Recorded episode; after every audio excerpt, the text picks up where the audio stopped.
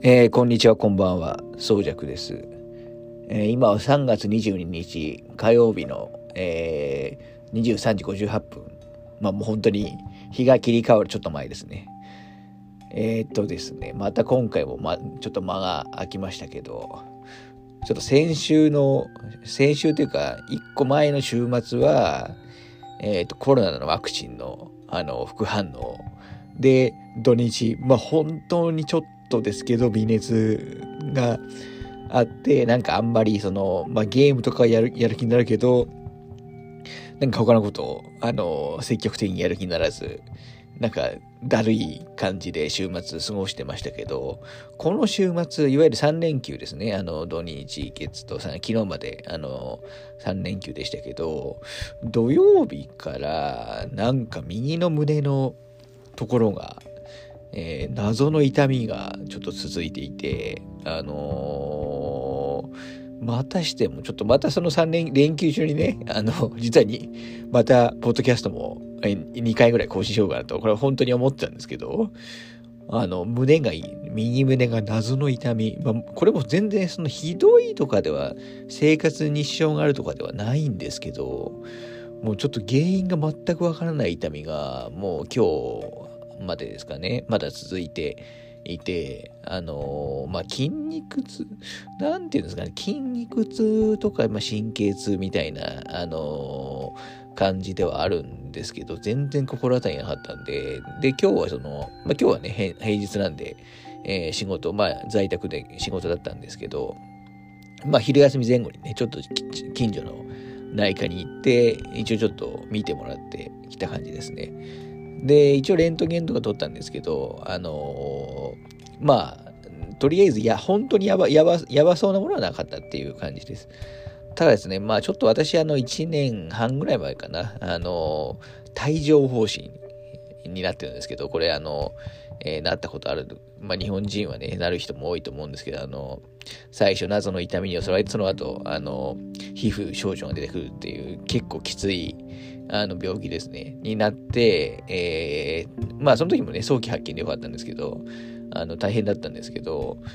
今回は場所で、その時は、あのー、その時の帯状疱疹は左腕だったんですね。で、今回はもう全然、あのー、胸の周辺なんで、まあ、場所は全然違うんですですけど、確かに症状的には少し近い部類のものなんですよね。だからちょっと心配なのが、あのー、こで、もし帯状疱疹とかだとしたら、この後、また、あの、表面上にね、えー、症状とか出てくるんで、まあ、ちょっとしばらくは様子見るしかないかなというところですかね。まあ、今のところはその普通に生活はできるんですけど、やっぱりちょっと運動とかがちょっとする、まあ、できないというわけじゃない。なん、なんていうんですかね、もうちょっとなんかあの、えっ、ー、と、モチベーションにもなんないですし、ななんかあったら嫌だなと思って、やっぱで、えー、積極的にやる気にならないですし、うん、ちょっと、まあ一応今日の検査でね、本当にやばい、えー、ようなものではないってことは分かったんで、ととりあえず今は一安心はしてるんですけど、まだちょっと分かんないんで、まあちょっと一週間ぐらいは様子見る感じですかね。ちょっと今日のそのレントゲン撮った後も、結果聞くときに、うん、これは腫瘍とかではないですね、みたいなこと言われて、ちょちょっと一瞬びっくりしたんですよね。ちょちょっと言い方変えてほしいなと。あそこ、ちょっと、ねだからまあ、あの、結果的には良かったんですけど、一応で、あの、まあ一応その効果あるかどうか別として、一応薬も、あの、えー、もらってきて、えー、一応飲んでる感じですね。まあ、いわゆる、あの、副作用とかほぼないような軽いやつで、まあ、な、何なのかわかんないんで、まあ、今はとりあえず軽いやつだけ飲んでるっていう感じですね。まあ、さっき言った帯状疱疹はね、本来はなんか2回以上は基本はかかんないみたいなんですけど、まあ、中にやっぱなる人もいるみたいなんで、ちょっと怖いなという感じですね。はい。で、まあ、それでな、なんでまた今回も結構空いた、空いちゃって、ちょっと考え、言おうとしてたことも、あのー、結構もう頭からね、抜けちゃったり、えー、してるんですけど、まあ今日も一応その、まあ大きなあの話題とかをするんじゃなくて、えー、っと、細かいね、えー、っと、話を、まあ今回もね、さっき言ったようにちょっと、あの、今状況が、状況なので、まあちょっと今回も、あの、まあ、短めにね、えー、短めな話を、まあ3つぐらいはしようかなという感じですかね。はい。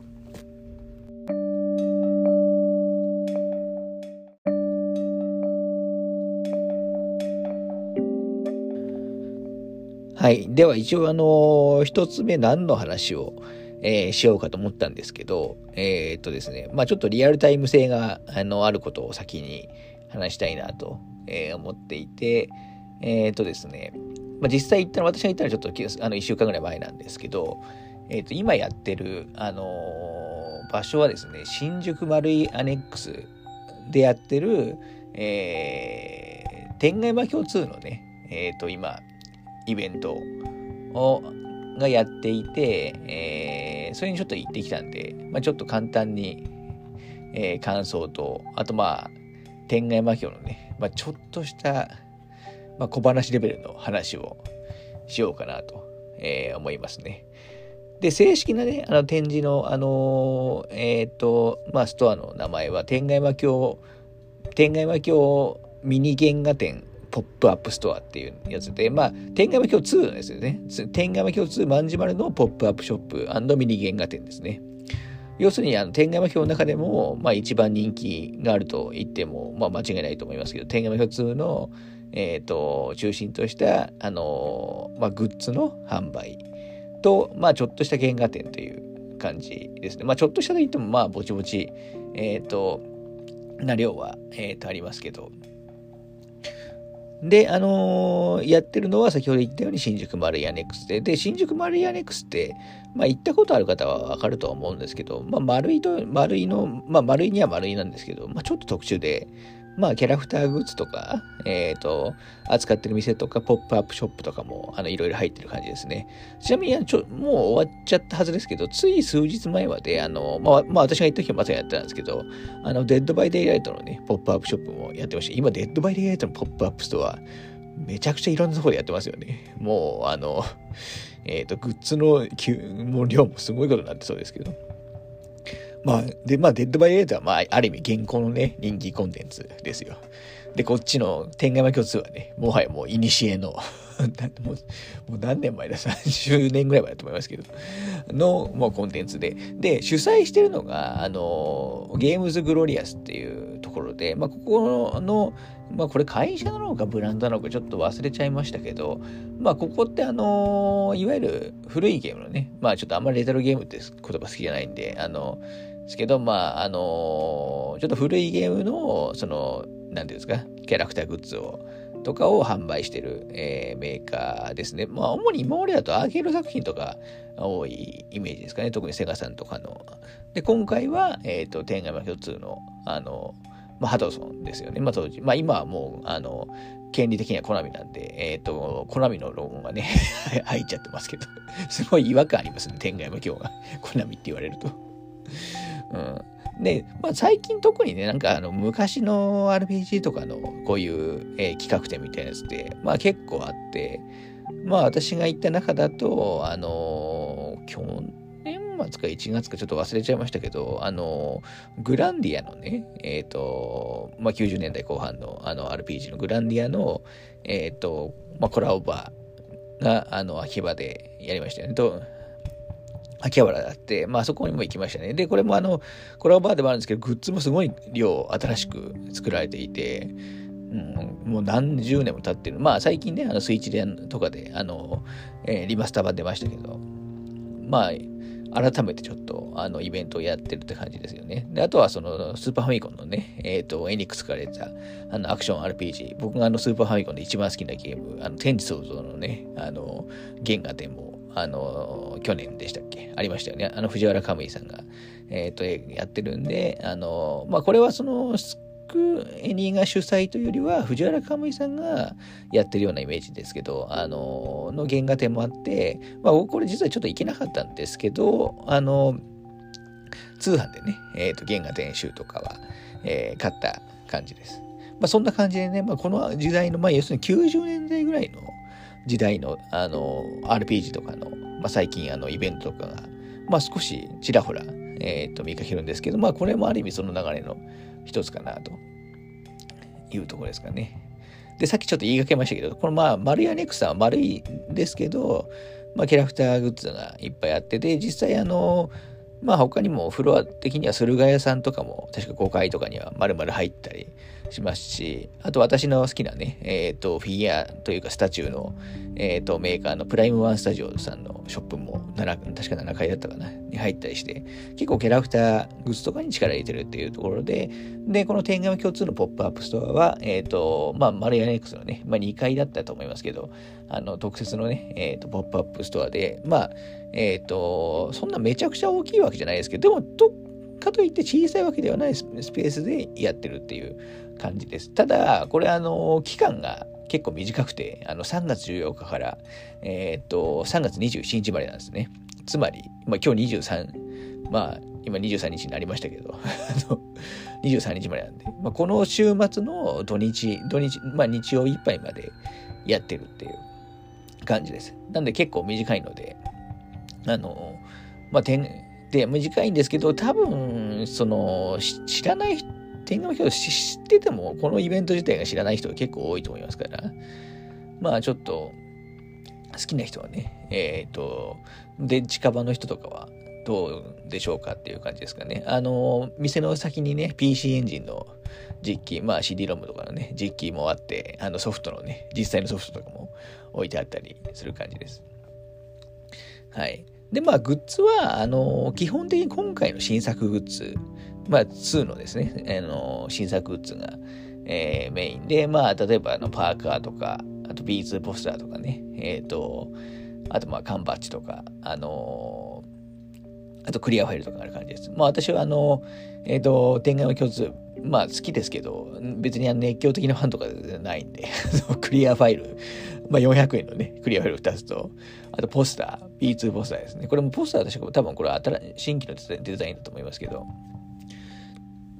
ポスターを買ってきた感じですね。ポスター2500円で高いんですよ、B2 にしては。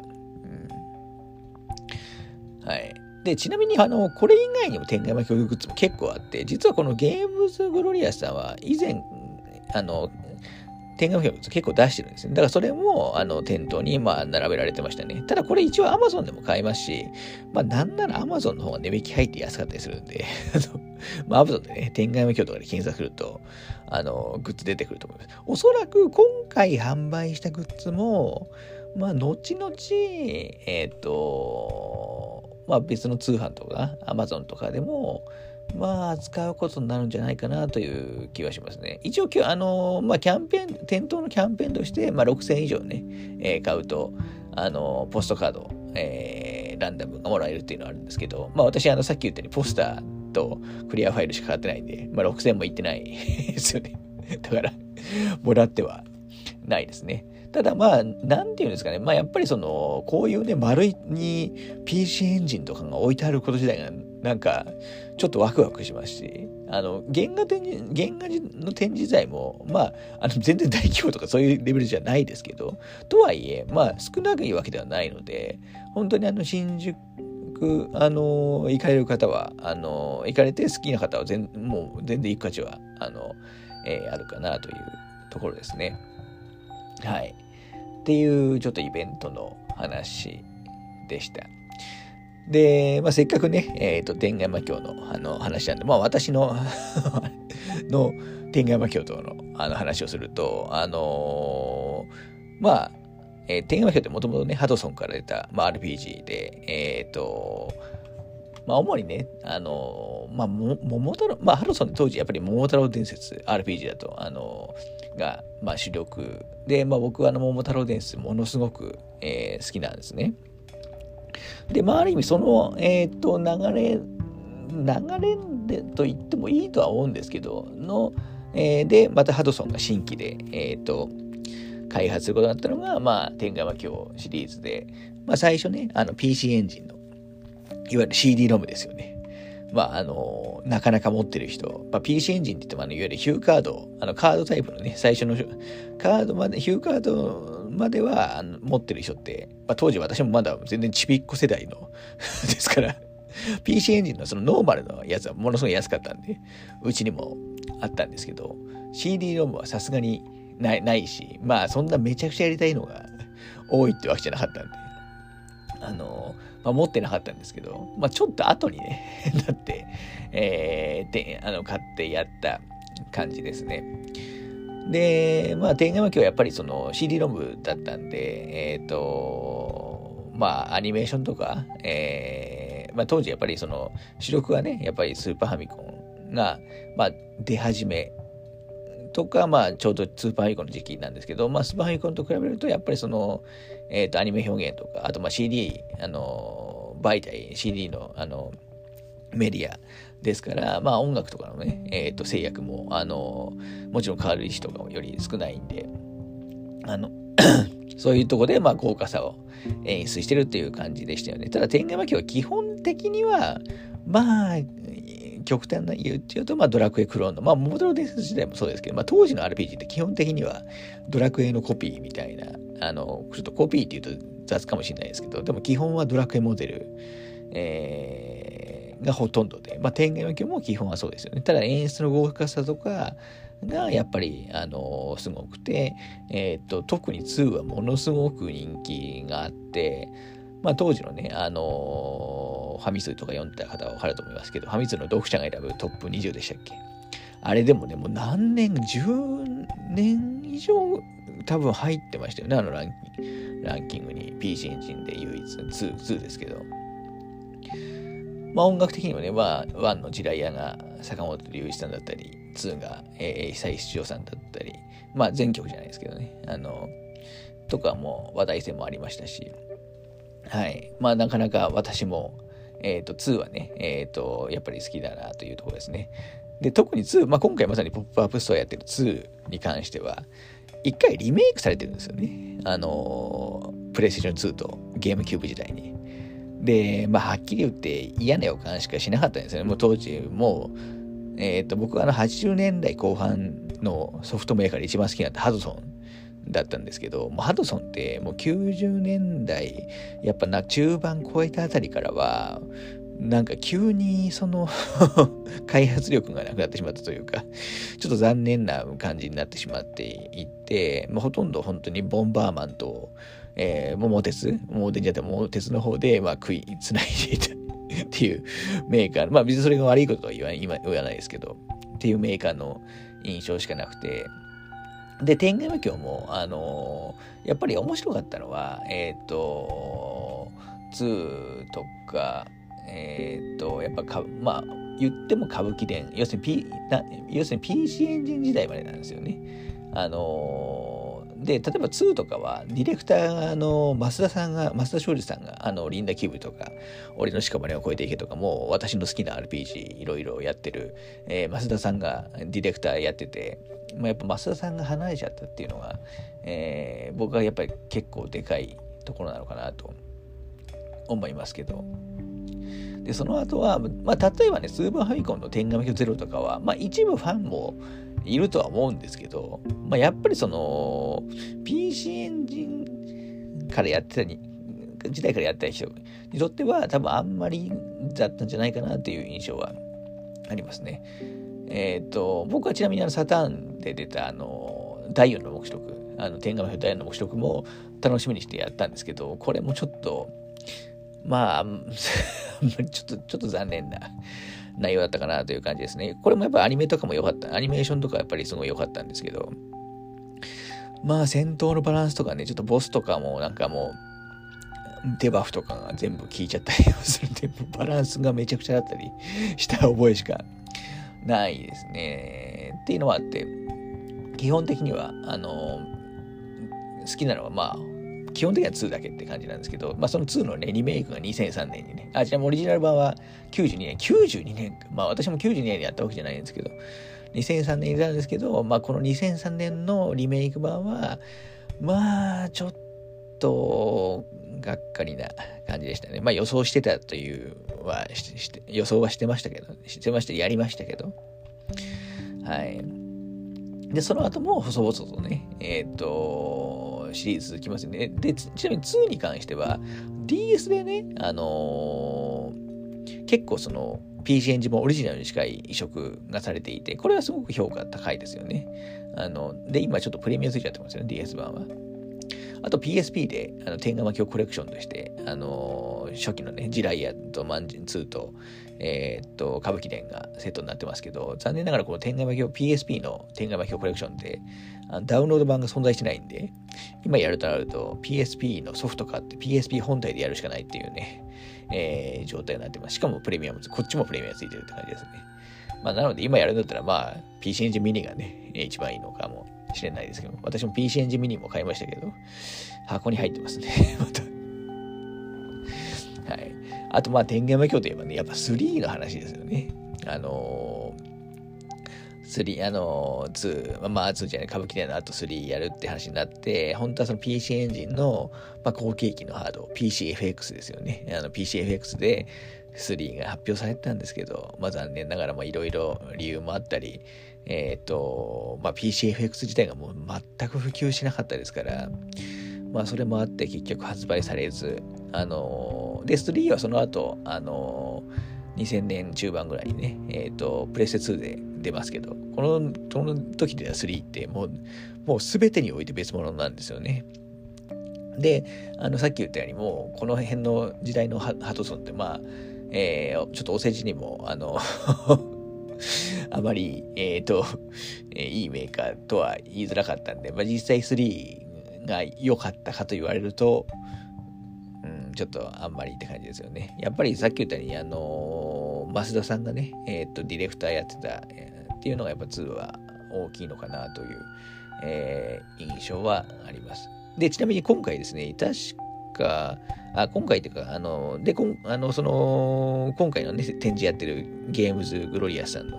えー、グッズの中では、その、まあ、幻になった3の方のね、グッズとかも一部、あの、要するに販売されてない方のやつですよ。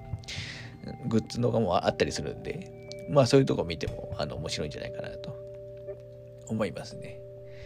うん。ちょっと短くまとめようと思って、なんか変な話になっちゃいましたけど、うん。とはいえ、16分も 経ってる。はい。まあ、天下巻きはやっぱりその、幼少期とまで、実際やったら幼少期とまでは若くないですけど、まあ、やっぱりその、えっ、ー、と、アニメーションの、あの、に力を入れた RPG の金字塔、まあ、特に2はね、100時間ぐらいかかりますからね、クリア。当時の、今だと別に珍しくないですけど、当時としてはもうちょっと気が狂ってるようなボリュームでしたから、あの、そのあたりも話題になったりしましたよね。はい。なんか、ちょっと、あの、事前に話す内容を考えてなかったせいで ちょっとまとまりのない話になって申し訳ないですけど、まあでもそんな天外魔境2のね、ポップアップストアが、えっ、ー、と、今、今週末の土日まで、えー、やってますから、えー、天狗巻きを好きな人はどうでしょうかというところですね。あとまあ終わった後ね、多分どっかで販売するんじゃないかと思いますので、グッズ欲しい人はそこだけ見るのもいいんじゃないですかね。で、こういうポップアップショップとかやると、あのー、なんか続編とか出るのみたいなこと言う人いますけど、そういうのは全然関係ないですよね、基本的には。それにき、今出してほしいかって言ったら出してほしくないですし、そもそも誰が作るのかっていう話がありますから、まあ今やるんだったら正直 PC エンジンミニでね、あの、2を やるのが一番いいのかなと思いますね。はい。私もちょっと話したらね、ちょっと PC エンジンミニ開けてなかったんで、ちょっとやりたくなってきましたね。はい。ちょっととりあえず、あのー、天下の今日小話はこのぐらいにしておきます。